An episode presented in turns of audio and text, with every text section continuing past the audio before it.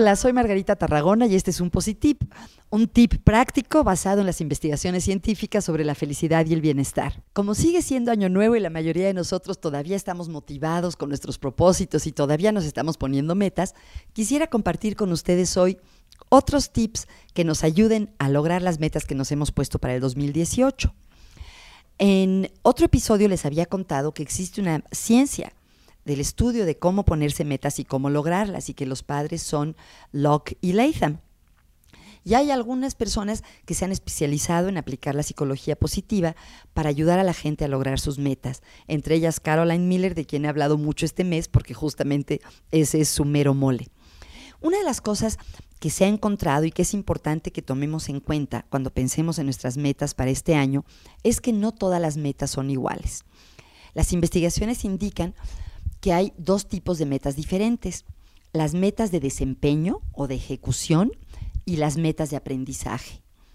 ¿Qué quiere decir esto? Las metas de desempeño tienen que ver con un objetivo específico, con un logro que podemos definir desde el principio con mucha claridad. Por ejemplo, si lo que quieres es correr el maratón en menos de seis horas, Sabemos que el maratón son 42 kilómetros y estás diciendo que lo vas a correr en menos de 6 horas. Eso es muy específico.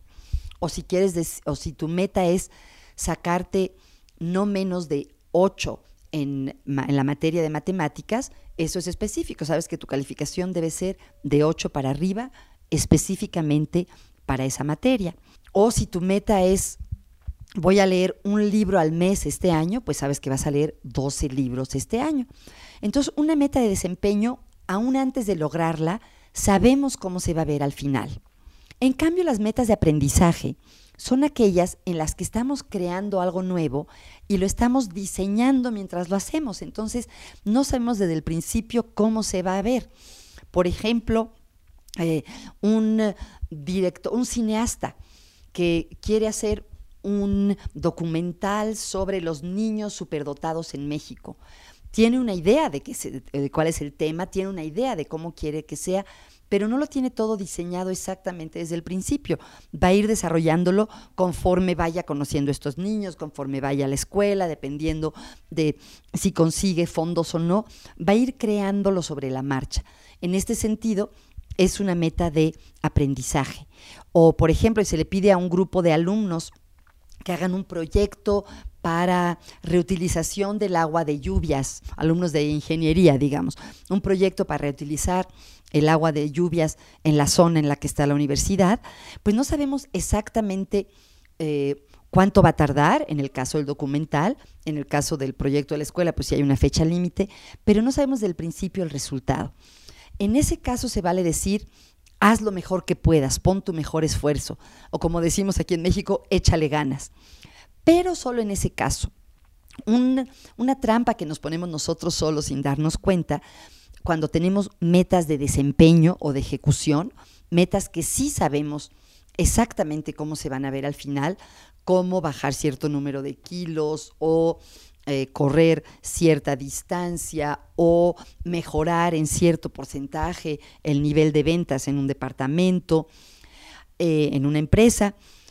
Cuando tenemos ese tipo de metas, no se vale decir le voy a echar ganas o voy a hacer lo mejor que pueda, porque no es suficiente.